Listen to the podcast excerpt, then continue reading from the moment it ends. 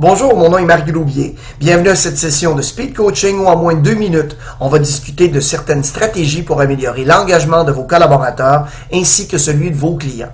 Aujourd'hui, on parle de l'action.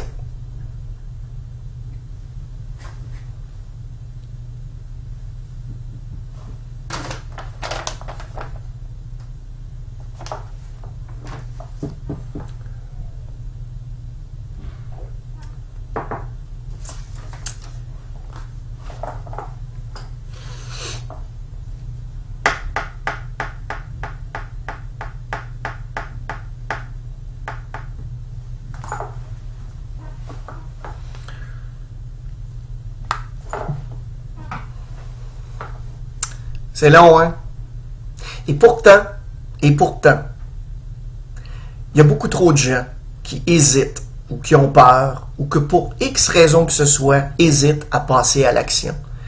L'inaction, la paresse, l'engorgement va faire en sorte simplement d'apporter une chose, le statu quo. Le fait de décider de passer à l'action n'amène pas à l'action. L'action proprement dite va vraiment apporter des changements, des modifications. Et trop souvent, qu'est-ce qu'on voit en matière de coaching et d'intervention? C'est qu'il se passe absolument rien. On a peur, on craint.